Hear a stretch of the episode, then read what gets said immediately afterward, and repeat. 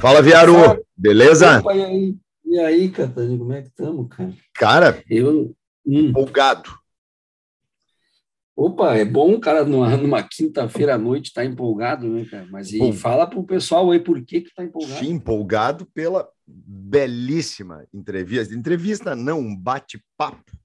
Um belíssimo bate-papo, denso, com muito conteúdo, com muita análise, da- e, e- fluido.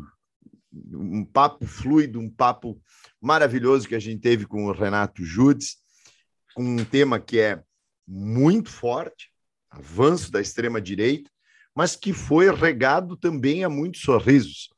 E isso, isso é o que mais, mais me chamou a atenção. Fiquei muito satisfeito, muito feliz com o bate-papo que a gente teve com ele. Eu, eu sou, sou suspeito de falar porque conheço o Judes há bastante tempo e ele tem essa habilidade né, de, de nunca perder o humor, de nunca esquecer a paixão clubista, sem deixar de ser um intelectual. Porque, para mim, o Renato é um intelectual, é um pensador, um grande pensador que nós temos no nosso meio e que está cumprindo uma função extremamente importante. Aliás, algumas funções, né? porque dar aula de filosofia em escola pública para ensino fundamental é uma função a ser cumprida e cumpre com maestria, e a função de estar aí alertando para símbolos e signos e significados da extrema-direita. Eu tenho certeza que todo mundo vai gostar e vai ouvir, fazer corte e ouvir novamente. Como é que está o braço? Nós temos que fazer o boletim do braço, né? O boletim do braço, braço cada vez melhor, já estou conseguindo dar tchau com os cinco dedos, já está uma, tá uma maravilha. Segunda-feira já tiro essa esta tala e substitua por uma móvel. E aí vou Agora- conseguir lavar minha axila direita novamente com grande eficiência. Olha só, e agora eu vou dizer algo que eu sempre quis dizer, mas que tu tomou para ti o monopólio. Eu vou dizer, solta o jazz.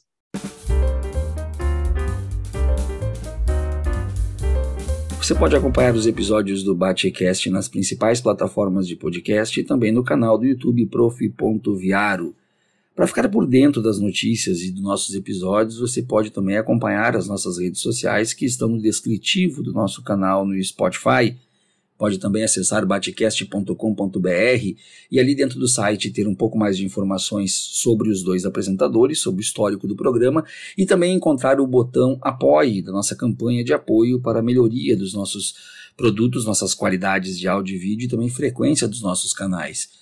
Você também pode optar ainda por uh, classificar o nosso episódio, ou melhor, o nosso canal, o nosso programa no Spotify, onde tem ali então a possibilidade de dar de uma a cinco estrelas de acordo com a sua satisfação com o nosso programa.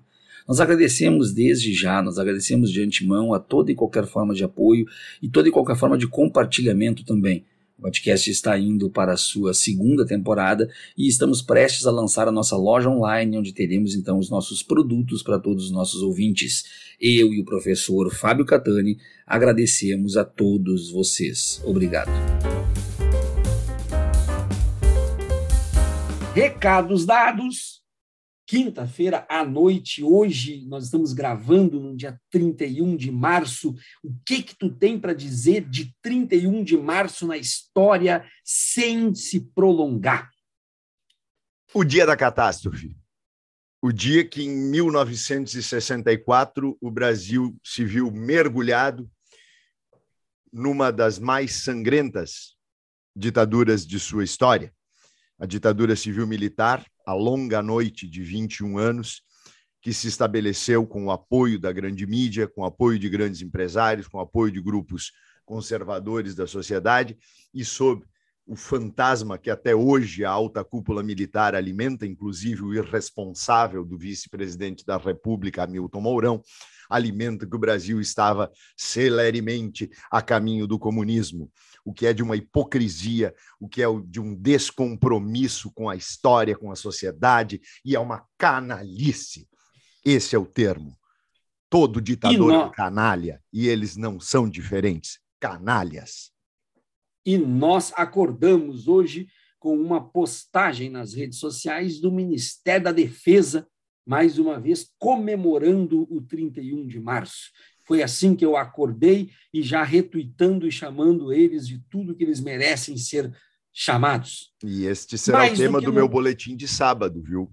Olha, e mais do que nunca, nós precisamos um pouco da leveza, da intelectualidade, mas do humor também de Renato Levin Borges, vulgo Judes. Vamos lá, meu amigo?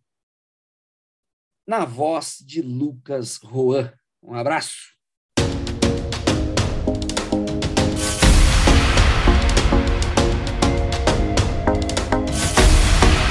Batecast, o seu canal de cultura e sociedade. Apresentação: Adriano Viaro e Fábio Catani. Olá, pessoal. Eu sou o professor Adriano Viaro e mais uma vez, junto com o Fábio Catani, começamos mais um episódio do Batecast. Sempre um oferecimento de Great Job Comunicação que vocês encontram no Instagram ou por greatjob.com.br.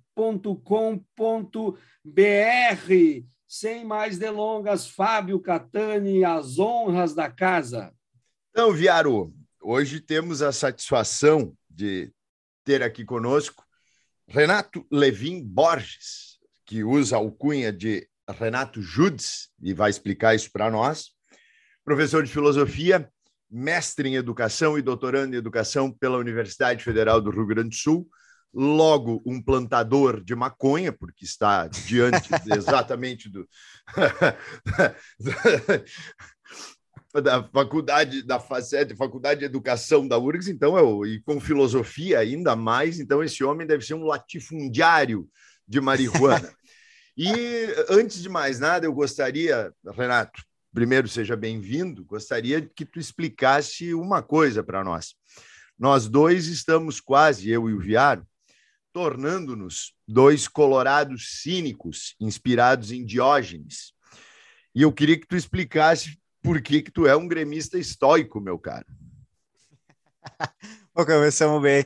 Bom dia, boa tarde, boa noite, né? Porque a gente não sabe que horas o pessoal vai ouvir mas é, eu estou muito decepcionado com a universidade, porque o Abraham Weintraub, o antigo ministro do Bolsonaro, me prometeu orgia e maconha e conseguiu o quê? Conseguiu um RU bom por 1,30 e foi o máximo assim de benesse que eu consegui na universidade pública. Mas uh, a história do gremista estoico é o, o estoicismo ele, ele para quem não sabe na filosofia, ele é inspirado pelo cinismo, né? Só que o cinismo era muito radical, então os estoicos eram meio assim, tá, os caras têm razão, mas vamos dar uma segurada aí, ninguém quer morar na rua, então vamos ser disciplinado, mas até um certo limite. E aí eu falo de brincadeira que eu sou um gremista estoico, porque o estoico é aquele que se trabalha na dor, né? Quando ele não está sofrendo, ele está criando cenários na cabeça dele de sofrimento para quando alguma coisa ruim acometer ele, ele já está pronto, ele não se desespera. Então falo que ser gremista, é, no meu caso, é ser um estoico. Eu me preparo e quando a coisa tá indo bem, os gremistas mais antigos sabem disso. Quando o time tá bem, tu pensa, porra, mas já não tá tão bem assim. O Grêmio ganhando tudo em 2017, eu pensava, mas essa, esse jogo aí pode ser o ponto de mudança que a gente vai começar a decair. E não dá outra, né? É questão de tempo a gente começar a entrar. Claro que todo torcedor vai dizer que isso acontece no seu próprio clube, né? Aquela, aquela mitologia de que é nós contra todo mundo e de que aos PC gremistas, né? Eu me considero um traje gremista também. Mas essa coisa de torcedores mais antigos sabem, né? Esse receio de que vá sofrer logo ali na frente. Por isso, um gremista estoico. Renato, eu queria que tu. Bom, primeiramente, eu estou me segurando para não rir, porque não é meio difícil não rir, né? Eu sei, inclusive, que tu tem uma história aí. Eu não quero transformar essa entrevista em algo voltado só para o futebol, mas tu tem uma história aí que tu, tu aponta, então, aquele jogo, aquele momento que virou a chave, meio que a coisa meio assim, uh, metafísica, né? Que tu colocasse que quando, então, quando teve o Sacha lá cantando o debut, de 15 anos para o Grêmio, tu disse, ó, é aí agora que eles vão se ferrar e nós vamos começar a ganhar. Eu me lembro que tu falaste isso, né? Então teve todas essas situações. Mas isso é só um parênteses. Eu queria que tu trouxesse agora aqui para os nossos ouvintes e para os nossos internautas, os telespectadores, não sei como é que a gente chama, o pessoal que está nos acompanhando no YouTube, eu queria que tu explicasse como que se deu essa tua virada de chave nas redes sociais, que de repente tu amanhece com uma popularidade muito maior, com um número de convites muito maior, e até no TikTok. Né? Então, conta para nós como é que acontece isso do, do, do Judes conseguir uma ressonância maior de repente, teve alguma coisa que virou a chave e tu, na rede social, com essa popularidade, tu também continua sendo um estoico? Então, é, eu sempre fui muito preguiçoso para fazer os negócios, né? Inclusive, aqui confessar para o pessoal que não sabe, o Viaro era um dos incentivadores, assim, ah, tu tem que fazer, tu sabe te comunicar, e alguns amigos e até alunos me falavam, só que eu era muito preguiçoso. O que foi a chave foi ali em fevereiro, o caso Monark, né?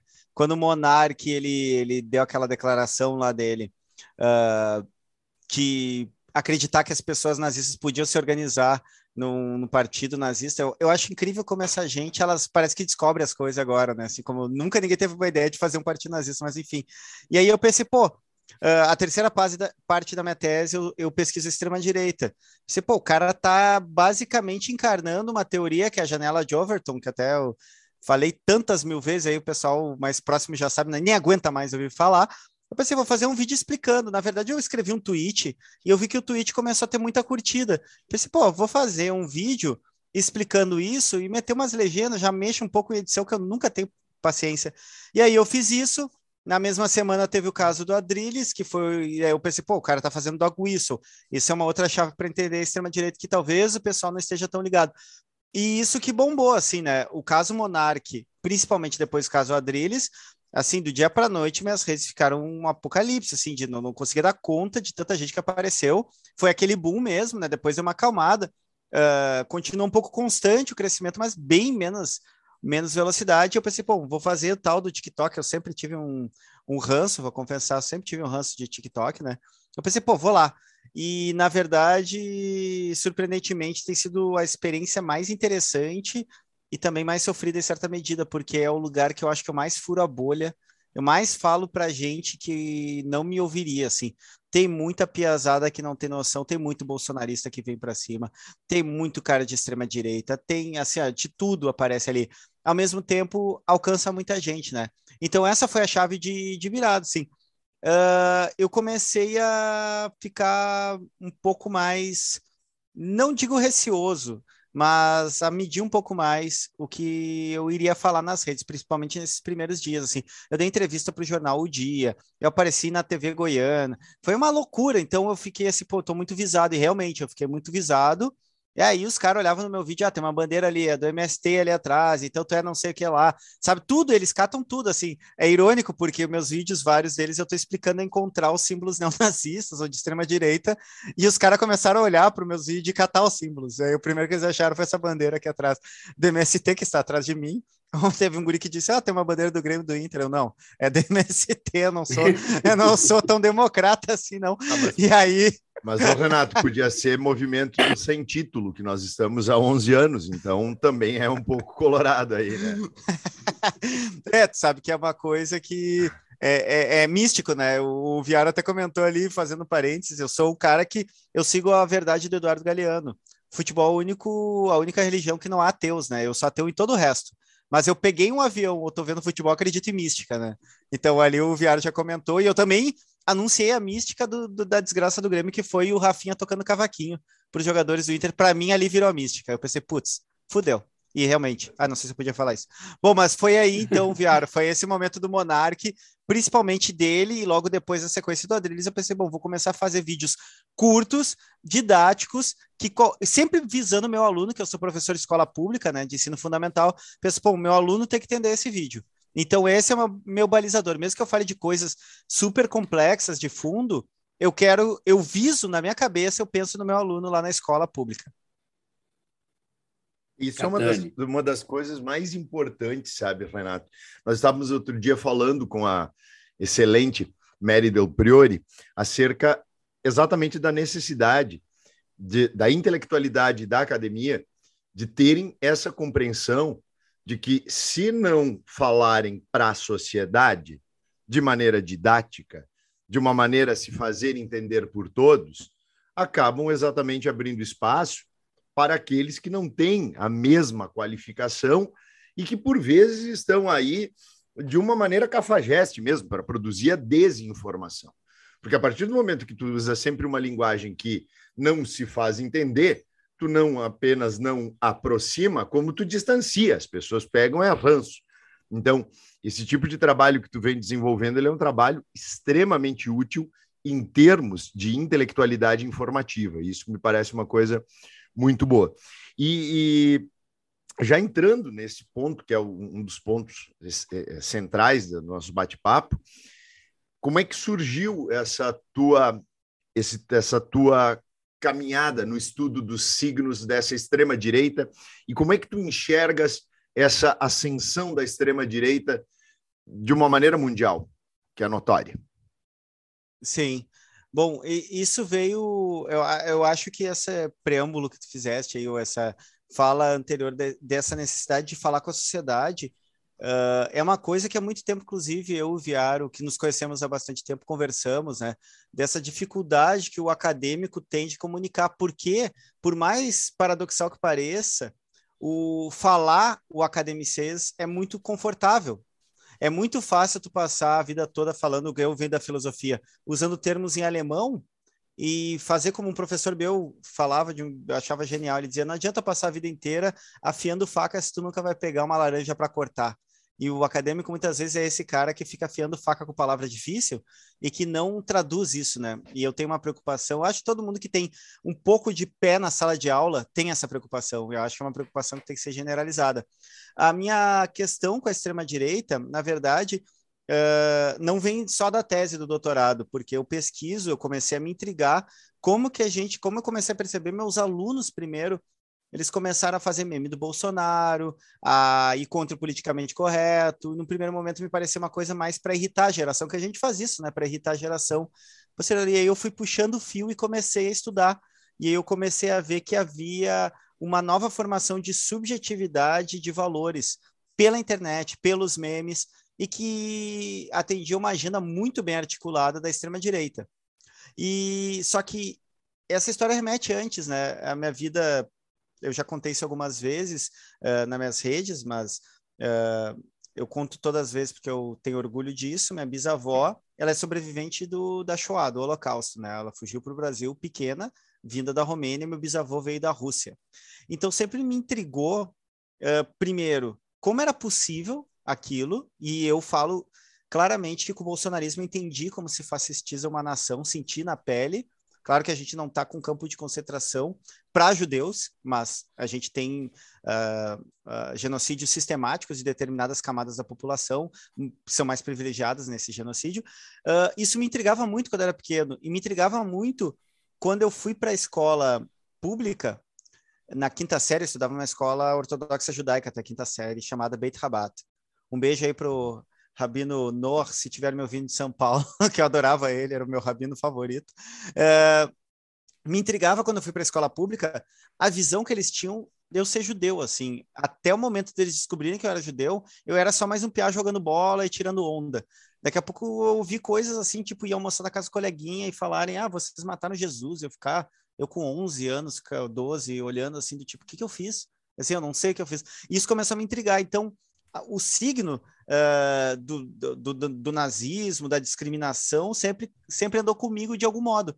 E aí, claro, eu fui me especializar nisso no doutorado, quando eu comecei a investigar a extrema-direita se articulando na internet, daqui a pouco eu já conhecia, por tocar no underground, tem uma banda de punk rock há quase 18 anos, de ver os movimentos neonazistas e tal, isso começou a. Eu comecei a tentar traçar uma visão mais ampla, entender como que eles se movimentavam e como eles melhoraram suas táticas para nossa para nosso azar.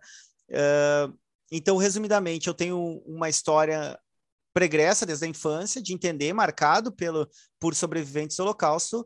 E aí no doutorado que eu vou mais a fundo e começo a investigar e entender um pouco melhor, inclusive os símbolos, né? Porque daí entra toda aquela história do dog whistle, do apito de cachorro que eu tratei no, num dos meus primeiros vídeos, que agora, em tese, a coisa não tão mais quanto quanto era há pouco tempo atrás, tu não poderia sair usando uma suástica, tu daria muita bandeira. Então, eles começam a se movimentar a partir de símbolos um tanto difíceis de capturar e tal, de entender, e todo esse jogo uh, que a gente pode conversar depois. Mas, basicamente, vem desses dois lugares. Da pesquisa mais recente na tese, mas desse, desse passado que é marcado pela minha bisavó Helena e pelo meu bisavô Paulo, sobreviventes do Holocausto.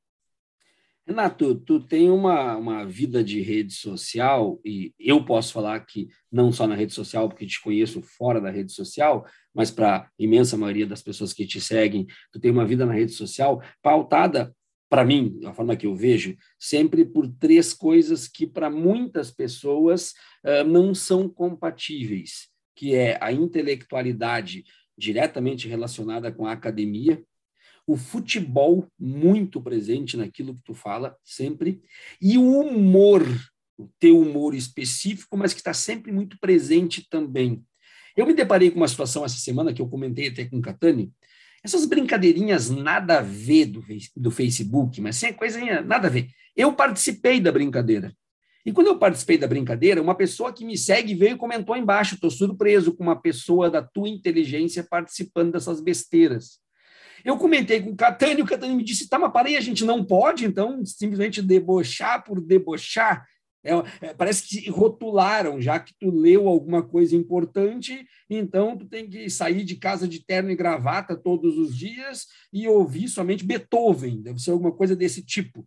Eu queria que tu falasse sobre isso, como é que tu convive com isso, como é que tu intercala esses campos, se é tudo uma mesma coisa para ti. O Grêmio tá na tua intelectualidade na academia, o humor tá dentro do Grêmio para ti também. Tu é só um gremista estoico ou um estoico em tudo? Fala para gente. É, eu, eu acho interessante tu falares isso, porque acontecia já na faculdade. Eu tive um colega que um, ele descobriu no meio da faculdade o Sartre, o Jean-Paul Sartre, o existencialista francês. E do mês para o outro ele começou a se vestir como um francês dos, anos 60, assim, é, porque ele encarnou o Sartre, andava com o livro, ele se sentia o Sartre. Até então ele era um chinelão que nem eu, assim, de bermudinha e regata e aquela coisa toda, né? Brasil, calor, pô, pelo amor de Deus, né? E ele e alguns colegas ficavam chocados, tipo assim, como um cara que gosta tanto de Nietzsche, de Spinoza, cara gosta de futebol, eu ficava pensando, mas meu amigo, o que, que adianta eu, eu, eu entender e achar, assim, estudar, se isso não se desdobra na minha vida? Eu tenho uma paixão absoluta pela noção de multidão em Spinoza. E o futebol me dá isso. Embora haja uma potência extremamente uh, maligna, assim, né, nessa coisa de tornar a multidão que a gente sabe, de um descontrole, ou talvez o efeito manada. Mas, para mim, tudo isso se interrelaciona, assim. Eu sempre lembro de, uma, de, um, de um aforisma do Nietzsche que ele dizia, a potência intelectual de uma pessoa é medida pela capacidade de doses de humor que ela é capaz de utilizar na vida dela. Uh, e, para mim, tudo isso está, de algum modo, nessa perspectiva eh, que eu acho um pouco característica do, do sul-americano, principalmente do brasileiro, que é uma coisa de dar risada da desgraça e que às vezes acusam assim os mais duros intelectuais, dizem, pô, mas brasileiro ele ri da desgraça, por isso que ele tá nessa merda. Mas é uma questão de, de, de não só de sobrevivência, é uma questão de tu transformar algo que é extremamente intolerável para continuar vivendo em várias condições. Uh, eu trabalho na vila, vocês conhecem, o Viário vem da vila, que eu sei que já contou a história. Cara, se o pessoal perder a capacidade de rir, de meter um sambinha ali no final de semana, de ver um futebol, para que viver, sabe? Assim, a potência da vida às vezes está ali, tá nessa nesse rir da desgraça, assim, é, e que é muito mal lido pela intelectualidade, do tipo, se eu rio da desgraça, eu não faço nada para mudar. Pelo contrário, no momento que eu tô rindo, eu tô tirando o peso do sagrado daquela coisa. Então, respondendo assim, para mim tudo tá intercalado, assim. A filosofia só importa para mim na medida que ela cria possibilidades de vida para mim e para os outros. Se é para ficar catalogando que eu li Fenomenologia do Espírito do Hegel, que eu sei toda a crítica da razão pura e a crítica da razão prática, e eu não vejo nenhuma implicação na vida, e não só na minha vida, na vida dos meus alunos, mesmo, mesmo que eles não vão ler Hegel, mesmo que eles não vão ler Marx, mas eles vão entender que no trampo deles eles estão sendo explorados, como uh, põe muito bem o José Faleiro no livro dele, Supridores, que eu acho que é, para mim, eu já falei para ele, esse é o, o capital do século XXI é os supridores do José Faleiro, que é um cara ali da Vila Sapo, perto da Vila Mapa. Quer dizer, se o cara que está trabalhando lá de supridor entender que o chefe dele tá ganhando uma grana e tá fudendo ele, tá trabalhando pra caralho, não ganha nada mais por isso, e fica o dia inteiro tendo que engolir uh, conversinha de vista camisa, acorde cedo, se, uh, se mate trabalhando, meritocracia. Bom, se não é para isso, se, é, se não é para o cara entender isso e mudar a vida dele, para mim não serve para nada. Então, resumidamente, tudo está muito interconectado para mim. Tem uma coisa de pertencimento ao futebol, tem uma coisa para mim que eu aprendi muito sobre ser sul-americano ao viajar não só para o interior ou para outras cidades do Brasil por causa do futebol, viajar para a Argentina, Uruguai, Colômbia, conhecer torcedores, ser re recebido lá em jogos, eu aprendi muito sobre aquilo que eu entendo como espírito sudaca, porque eu fui muito aculturado pelo, pelo rock, ao mesmo tempo que o rock me deu um caminho na adolescência para eu me aceitar como eu era, para ser diferente, eu fui muito aculturado, eu fui aprender a ouvir Novos Baianos depois de velho, fui aprender a ouvir um disco do Belchior, eu me lembro quando eu vi a primeira vez o Alucinação, eu pensei, caralho, isso era um disco de punk rock, eu nunca entendi. Eu nunca tinha parado para ouvir. Isso é punk na essência. Ou um Bezerra da Silva, quer dizer, eu não conhecia nada. Eu fui indo, viajando, e por causa do futebol, ouvindo as, as charangas, ouvindo as torcidas e fazendo versão, e daqui a pouco aquilo, de algum modo, me tornou mais sul-americano, mais sudaca, mais com esse espírito do que eu era antes. Então, para mim, tem uma coisa também de pertencimento, que eu acho que é, o, é, é a grande coisa que a gente perde com, com o capitalismo neoliberal e que é onde a extrema-direita ganha. Eles sabem fazer comunidade. A gente perdeu essa capacidade. Cara, impressionante aí essa, essa tua fala, foi, foi marcante. E aí, agora que tu, tu conectaste, o Belchior é provavelmente dos compositores brasileiros o mais Nietzscheano e tu tens um, um caminho muito ligado ao Nietzsche, e, e, tu, e tu colocaste muito claramente para mim exatamente uma compreensão do niilismo nietzschiano naquela ideia justamente de tu perceber que toda essa aura da, do academicismo, da, da, da, teoria filosófica, ela se transforma num nada se tu não fores capaz de rir, inclusive, das coisas que te cercam. Eu acho que isso é o mais Nietzscheano do que tu colocaste. Cara, e, e quando, quando é que tu te apaixonou por Nietzsche? Eu tava, eu entrei na faculdade em história primeiro, na PUC. Uhum. Eu nunca tinha tido filosofia e quando eu fui fazer vestibular, eu vendo uma família que tem professora de química na URGS, o meu tio era neurologista, quer dizer que elas, pô, se esperava muita coisa. Eu fui fazer vestibular, pensei, eu não sei fazer nada. Mas a única matéria que eu gostava na escola, eu ia bem, era história. E educação física, porque eu jogava futebol e vôlei, tudo que jogasse. Mas história eu era apaixonado. Eu tive um professor chamado Alexandre, que ele conseguia ensinar fazendo a gente dar risada. E eu já gostava, porque eu tinha essa coisa em casa, né, da história, do, do, do, do Holocausto. Falei da minha bisavó e tudo, e que havia um horizonte de mundo que para muitos dos meus colegas não existia. Eu entrei em história e comecei e tinha uma disciplina obrigatória na PUC na época que era filosofia.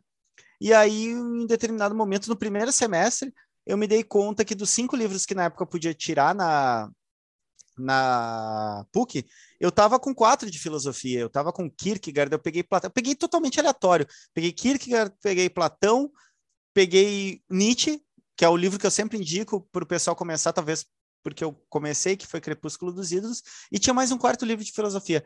Eu não entendi merda nenhuma, eu li os três juntos, quatro juntos, eu não entendia nada, mas o do Nietzsche me pegou. O Nietzsche tinha um, tem uma coisa do espírito iconoclasta, como eu já ouvia punk, e era aquela coisa de batia e azar, porque o aforismo é isso, né? O hum. aforismo é um modo grego uh, de produzir sabedoria que está muito ligado aos ritos uh, órficos pitagóricos, que são os de uh, revelações. Então, um aforismo ele não é um texto clássico do tipo, eu vou te levar pela mão da ideia A para a ideia B. É uma máxima, é uma máxima solta.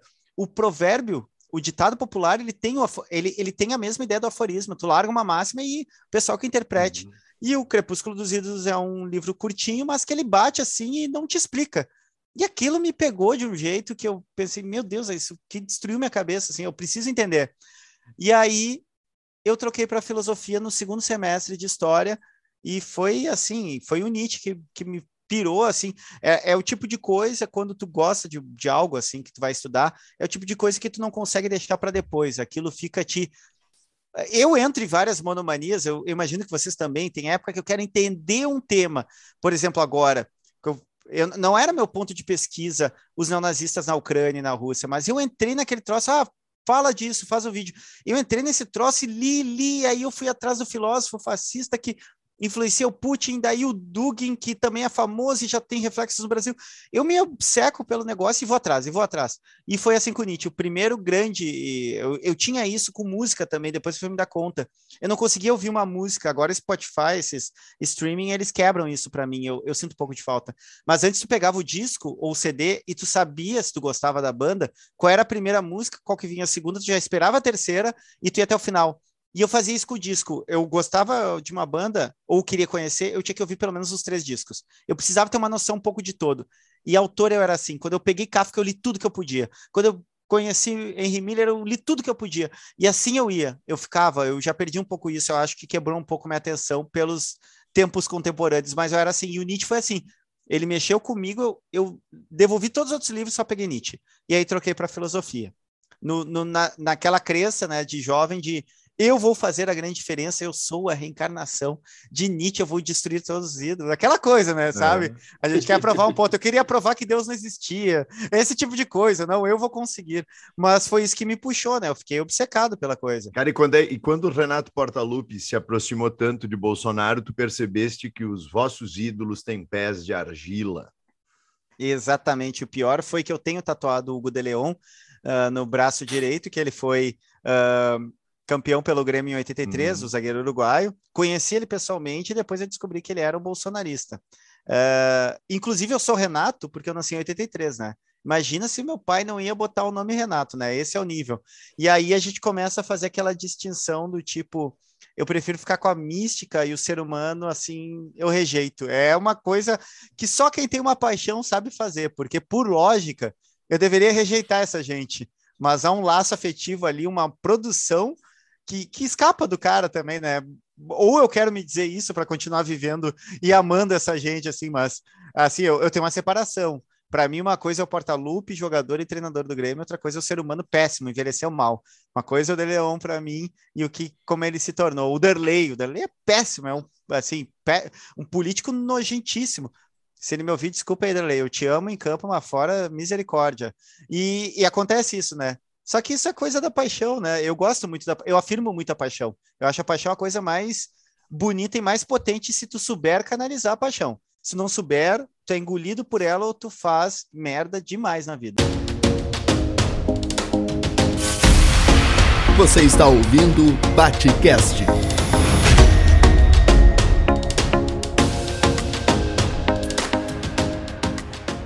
Eu quero aproveitar alguns ganchos do da tua última fala, só para fazer aproveitar meus ganchos para dar algumas informações e depois emendar isso numa pergunta. O primeiro é: nós estamos gravando hoje esse programa no dia 31 de março e o nosso episódio com José Faleiro vai ao ar dia 4 de abril, ou seja, daqui a poucos dias, em relação ao que nós estamos gravando, vai o episódio do José Faleiro, que o Renato tanto falou. A outra questão que eu queria trazer também é que o Renato disse da bandeira, da, da, da, da, bandeira do MST, bandeira do Grêmio, e essa conexão com a pergunta que eu fiz, quer dizer para aqueles que estão nos acompanhando pelo YouTube, uh, eu estou vestindo o meu manto sagrado, né, minha camisa da Portela aqui, e uma vez eu ouvi de uma pessoa dizendo assim, como que um intelectual, primeiro que eu não me julgo, mas é um elogio que a gente gosta de ouvir, né? Como que um intelectual pode gostar de samba, como que um intelectual pode ter essa paixão, esse amor que eu tenho pela Portela. Então as pessoas têm esses estereótipos,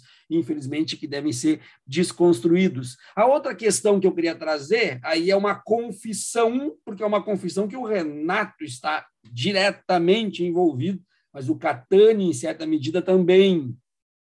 Durante muito tempo, eu fui criticado na berlinda das redes sociais, porque eu quase que me ajoelhava e gritava: leiam Olavo de Carvalho, pelo amor de Deus discutam com esse velho. E o Catani discutia comigo em boxe, concordava comigo em boxe, a gente sempre falou sobre isso. O Walter Lippel, meu amigo, é outro que sempre fez também. E eu sempre discutia com o Renato pelo WhatsApp e dizia: então, Renato, agora eu vou te colocar numa saia justa. Uh, tu mudaste a tua opinião sobre o Olavo de Carvalho e a importância que ele teve para todo esse horror que a gente está vivendo? É, eu vou até lançar a hashtag Viaro tem razão, porque por muito tempo tu me falaste, e eu, eu tinha muito como base um livro do, do Vidal Naquet, quando ele tratava dos revisionistas históricos do Holocausto, que ele dizia, bom, a gente não tem que legitimar essa gente, a gente não tem que conversar com essa gente, porque a hora que eu discuto, eu dou uma legitimidade.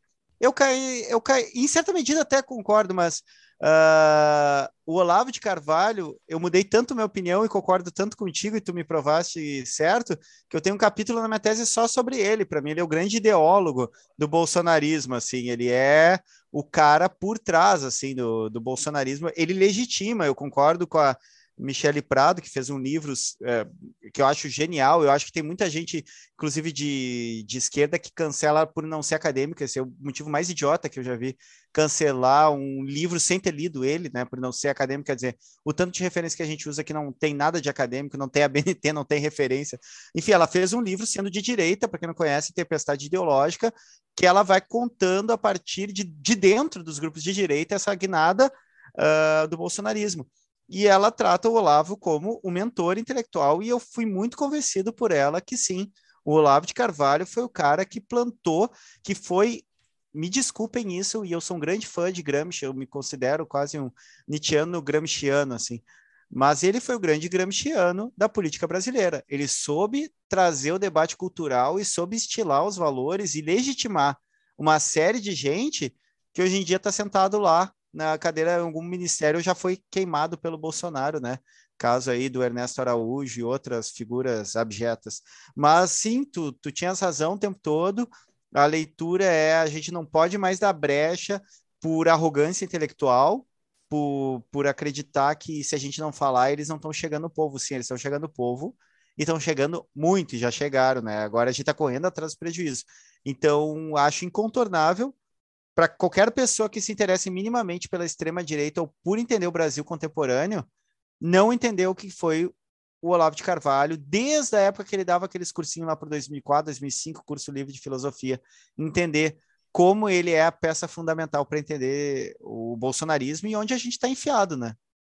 Eu já te aviso uma coisa antes de passar para o Catani, que o canal do Olavo de Carvalho está lançando materiais inéditos em live e em texto, ou seja, eles não pararam, eles estão mobilizados e tem muita coisa inédita dele que não foi editada, que não foi, e que estão assistindo. Esses dias eu assisti um material inédito dele, ele falando, e tinha 11 mil pessoas ao vivo, mais o alcance que vai ter depois. Tinha 11 mil pessoas ao vivo para o material inédito do Olavo, de Carvalho.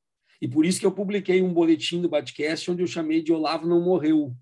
Justamente uhum. por causa disso. Catani.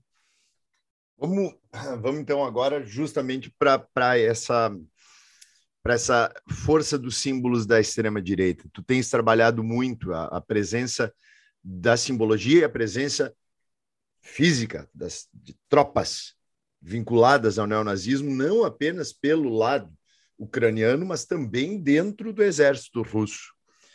Fala um pouco para nós sobre isso, Renato, por favor. É, tem uma, tem uma questão que está sendo bem debatida e ela, e ela tem sido uma, uma questão de uh, metapolítica na, na linguagem da extrema-direita, né? Ou de, de batalha cultural, se a gente Alô, tomar o, o Gramsciano. Eu travei? Não. Travou, mas já está tudo tranquilo. Tá. Não, tem tido uma, um debate bem importante em relação a isso, uma, uma disputa de narrativas. Uh, do lado ucraniano, a gente tem uh, os neonazistas inseridos no governo, né? Eles estão dentro do Ministério do Interior, eles treinaram o exército ucraniano depois de estar em frangalhos ali a partir do Euromaidan, né, que é 2013, que, que é quando cai o Tomashenko, o presidente lá que faz o acordo com os russos, eles querem entrar na União Europeia, eles se infiltram, né? Tem o Batalhão Azov, tem o Pravi Sector, tem o Svoboda, tem uma série de grupos que estão ali. E por outro lado, do lado russo, a gente tem também uh, possivelmente o país que tem mais presença neonazista na Europa, inclusive campos de treinamento em São Petersburgo são uh, eventualmente, inclusive, são utilizados campos de treinamento por grupos neonazistas do exército russo, e não há nada que aconteça na Rússia que o governo não saiba, né? Portanto, há uma conivência. Há grupos paramilitares uh, de mercenários, o mais famoso é o Grupo Wagner, que na verdade ele é um grande guarda-chuva para outras milícias contratadas que lutam pela Rússia em lugares onde a Rússia não quer se meter diretamente, mas tem interesses, como Síria, República Centro-Africana, Líbia, e uma série de outros países no mundo. Então, a gente tem uma questão muito grande, principalmente no leste europeu, do neonazismo, porque há um supremacismo branco tanto do lado ucraniano quanto do lado russo. E aí eu comecei a tratar desse, dessas questões, porque daí vem, vem, é muito complexo, né? A gente tem o presidente da Ucrânia, Zelensky, que é judeu, a gente tem o Kolomoisky, que é um multimilionário uh, ucraniano judeu que financiou o batalhão Azov, quer dizer, tem um jogo muito tênue ali dentro. E aí tem a retórica do, do Putin, que é de desnazificar. O Putin tem a pachorra de, de fazer um congresso antifascista, tendo a Arábia Saudita, tendo a própria Rússia. Quer dizer, é, é, um, é uma disputa narrativa. A mídia ocidental tende a minimizar a presença neonazista. Vocês terem uma ideia, o Batalhão Azov, que é o mais famoso, ele não é o mais numeroso, mas ele é um núcleo duro do neonazismo uh, dentro do, da, das forças de defesa ucraniana, recebeu treinamento e dinheiro do Canadá, Estados Unidos e Inglaterra. Quer dizer, tem muita gente com o rabo preso ali também. Então há toda uma disputa narrativa de minimizar, dizer que eles são minoria. Tu tem gente muito influente nas redes nesses últimos dias eu tenho visto, uh, influente nas redes que não tem tanto conhecimento, que fica dizendo, ah, mas esses neonazistas são minoria, isso é desculpa para ser pró-Rússia. Aliás, eu estou quase desenvolvendo o termo Ucraniominion e Russiominion, né? Porque brasileiro adora comprar um lado, né? Parece que é Grenal sempre. Eles têm que comprar um lado. Então, é, é uma, é uma questão complexa, eu tenho estudado bastante sobre, principalmente as raízes filosóficas, o financiamento, e a simbologia entra nisso, né?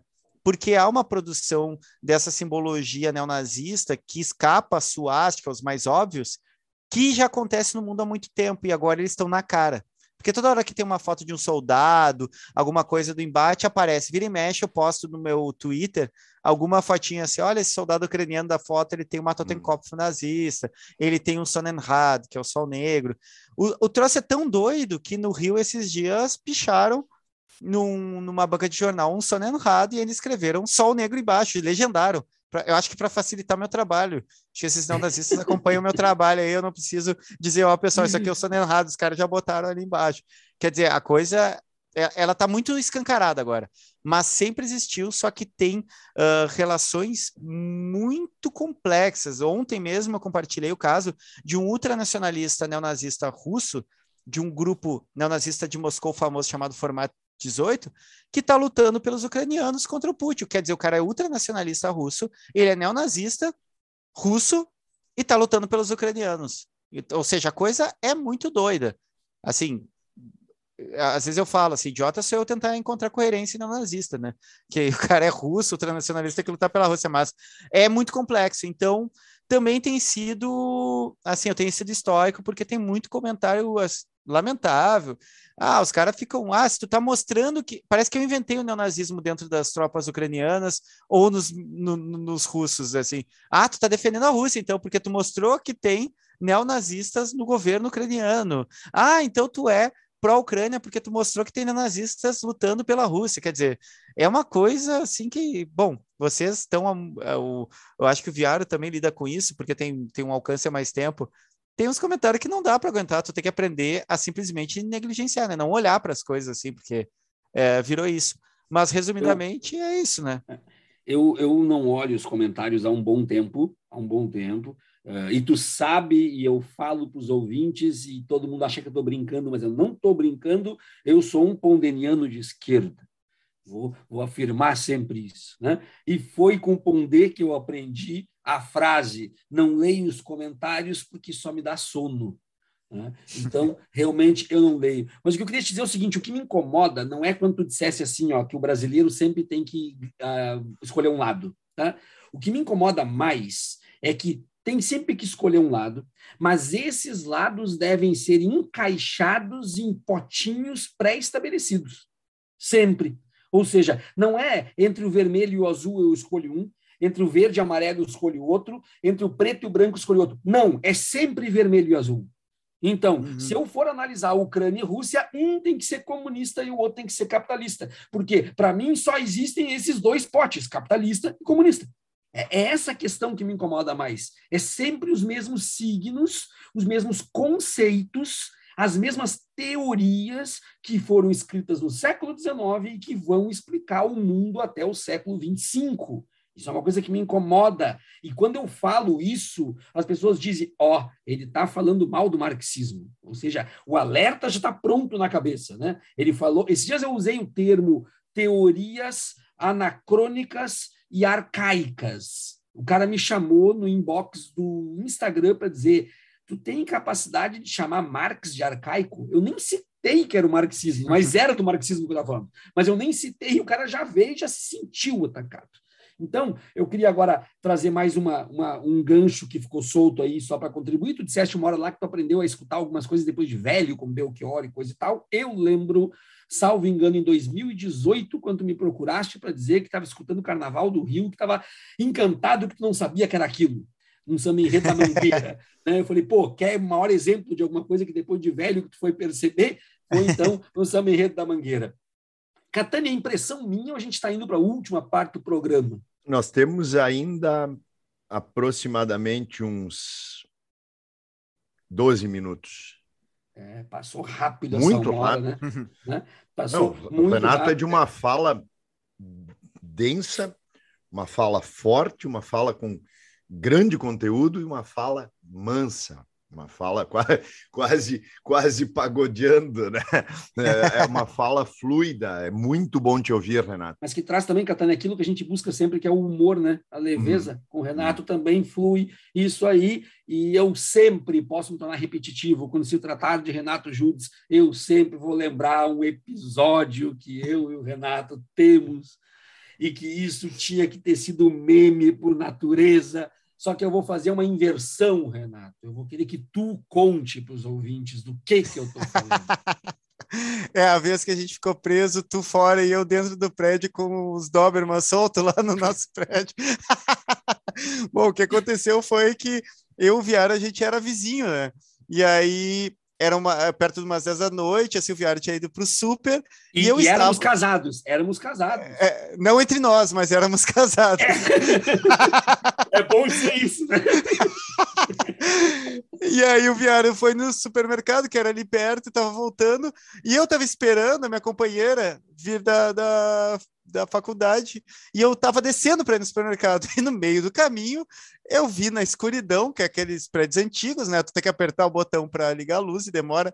Eu vi dois olhos vermelhos olhando para mim, não pareciam muito amistosos. Eu virei em perna e subi para casa. Era um cachorro, uma vizinha do térreo que ficou aberta a porta e era um Doberman. E tinha um outro cachorro junto lá que era mais bobalhão.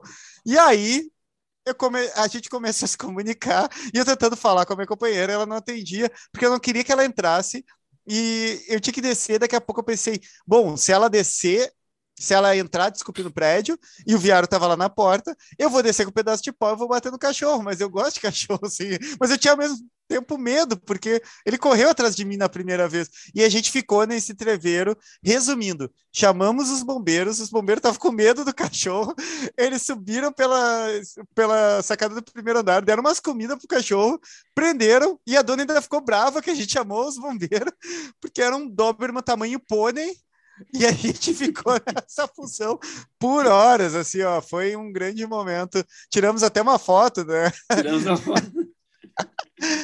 Subimos a escada correndo no momento também, porque o bicho veio atrás da gente. É, bah, foi, foi horrendo.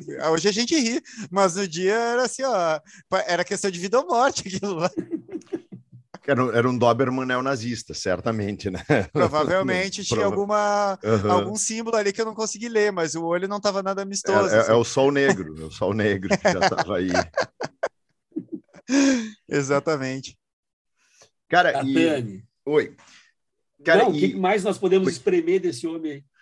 Não, eu acho que dentro, dentro, acho que a gente teria mais uma hora de espremer. Mas e, e dentro da sala de aula, teus posicionamentos, eles já geraram algum tipo de reação dos pais dos alunos? Já, já geraram. Assim, eu sou eu, eu, eu sou o tipo de professor que não menospreza o intelecto do meu aluno, assim. Eu não, se eles perguntam, eu digo, olha, eu eu tenho essa posição, eu acredito nisso, vou mostrar para vocês as teorias, as ideias todas, vocês vão tirar as conclusões, mas eu tenho essa. O que aconteceu foi o ano mais tenso, foi 2018, o ano da eleição do Bolsonaro.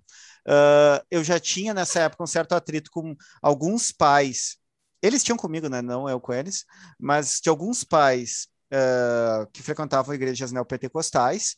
E aí, após a eleição do Bolsonaro, naquele final de semana foi domingo, na segunda tinha pais na porta da minha sala querendo ver minha aula, assim, nesse nível. E aí eu mandei eles irem na direção se matricular, se eles queriam ter aula comigo.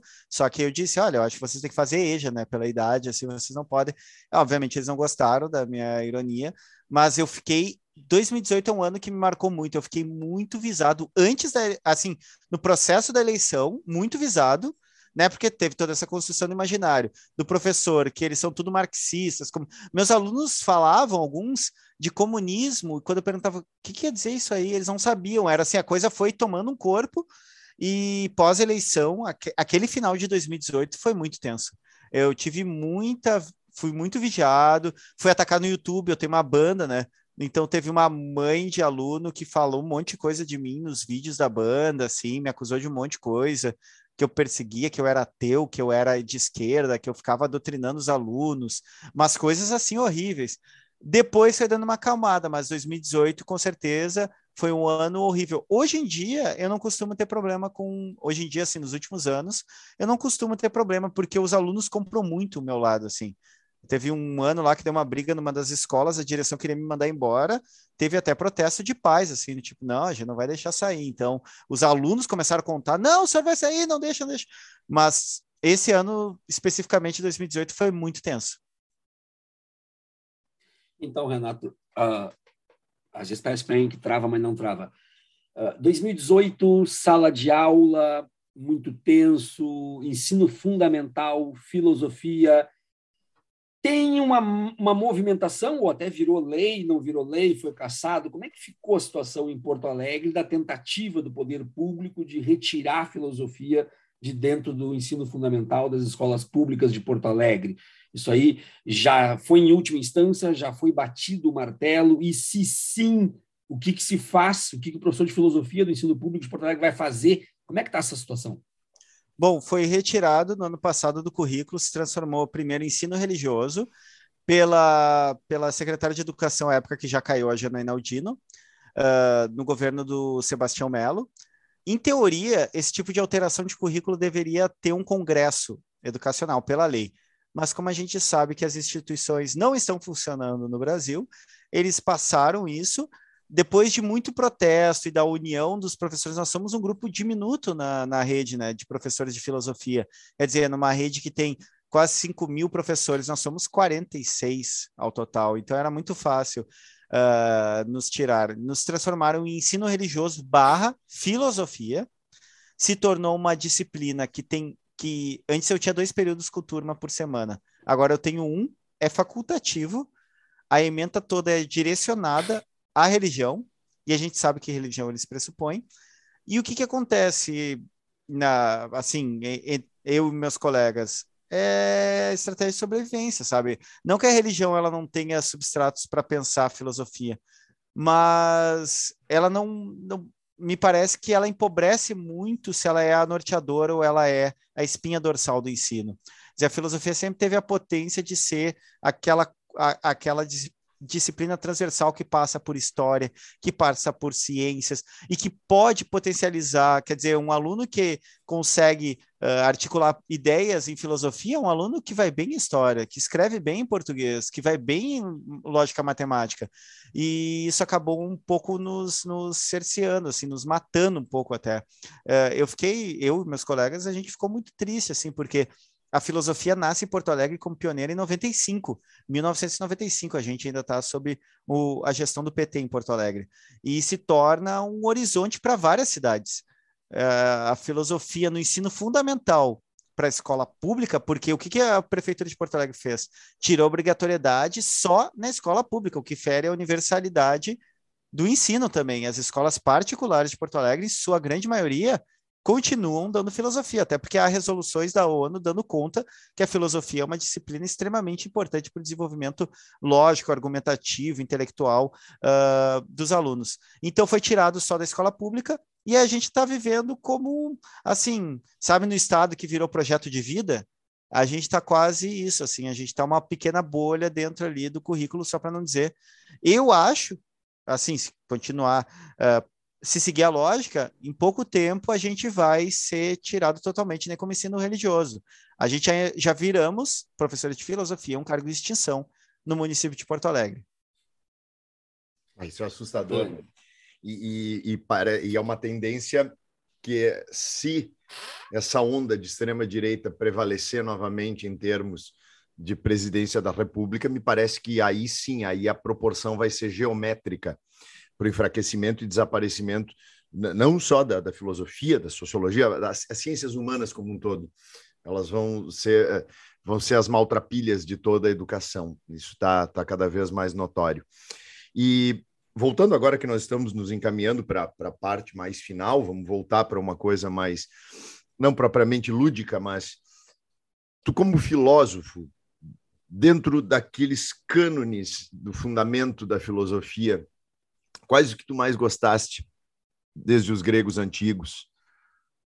Ah, eu tenho, eu gosto muito do lado B da, da filosofia, assim. Então, o que, que eu tomo por lado B? Os cínicos, que os caras uhum. são os uhum. tataravô do punk, assim, do, do, do, choque estético. Gosto muito dos estoicos, da escola epicurista também. É, depois eu vou, vou me atentar muito para Spinoza, eu gosto muito da ética de Spinoza. Tem dois livros que eu leio uma vez por ano, sempre, na vida, assim. Que Assim Falava Zaratustra, do Nietzsche, uhum. e Ética de Spinoza. Não porque é uma Bíblia, mas porque, de algum modo, cada vez que eu, re, que eu releio, eu não só reaprendo, eu presto atenção em coisas que eu não teria prestado atenção, porque, enfim, não teria como, né? Nós somos dependentes do momento existencial que a gente está.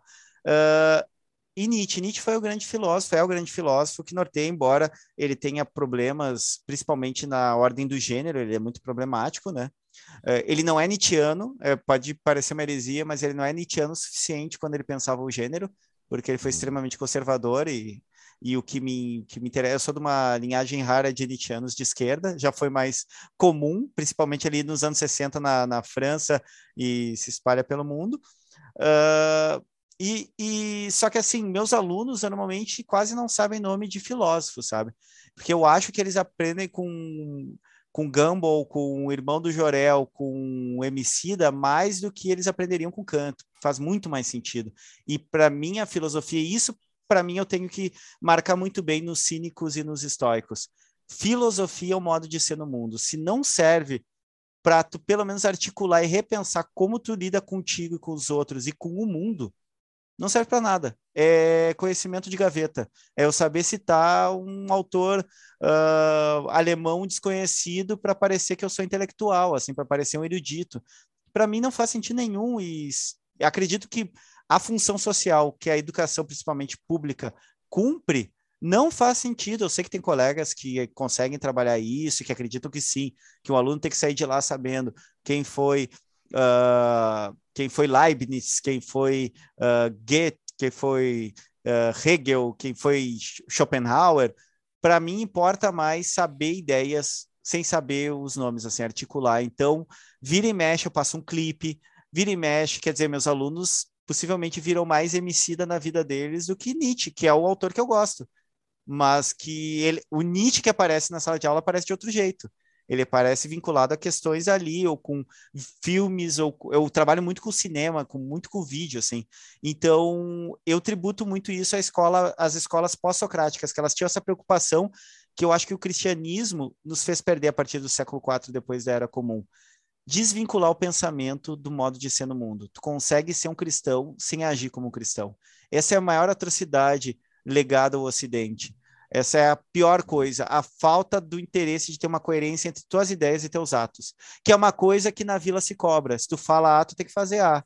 Porque o cara que fala A e faz B, ninguém põe moral no cara. O cara não, não, não dura, ninguém, ninguém bota fé. E essa é uma coisa que eu acho muito importante. Para mim, filosofia na escola pública significa ética.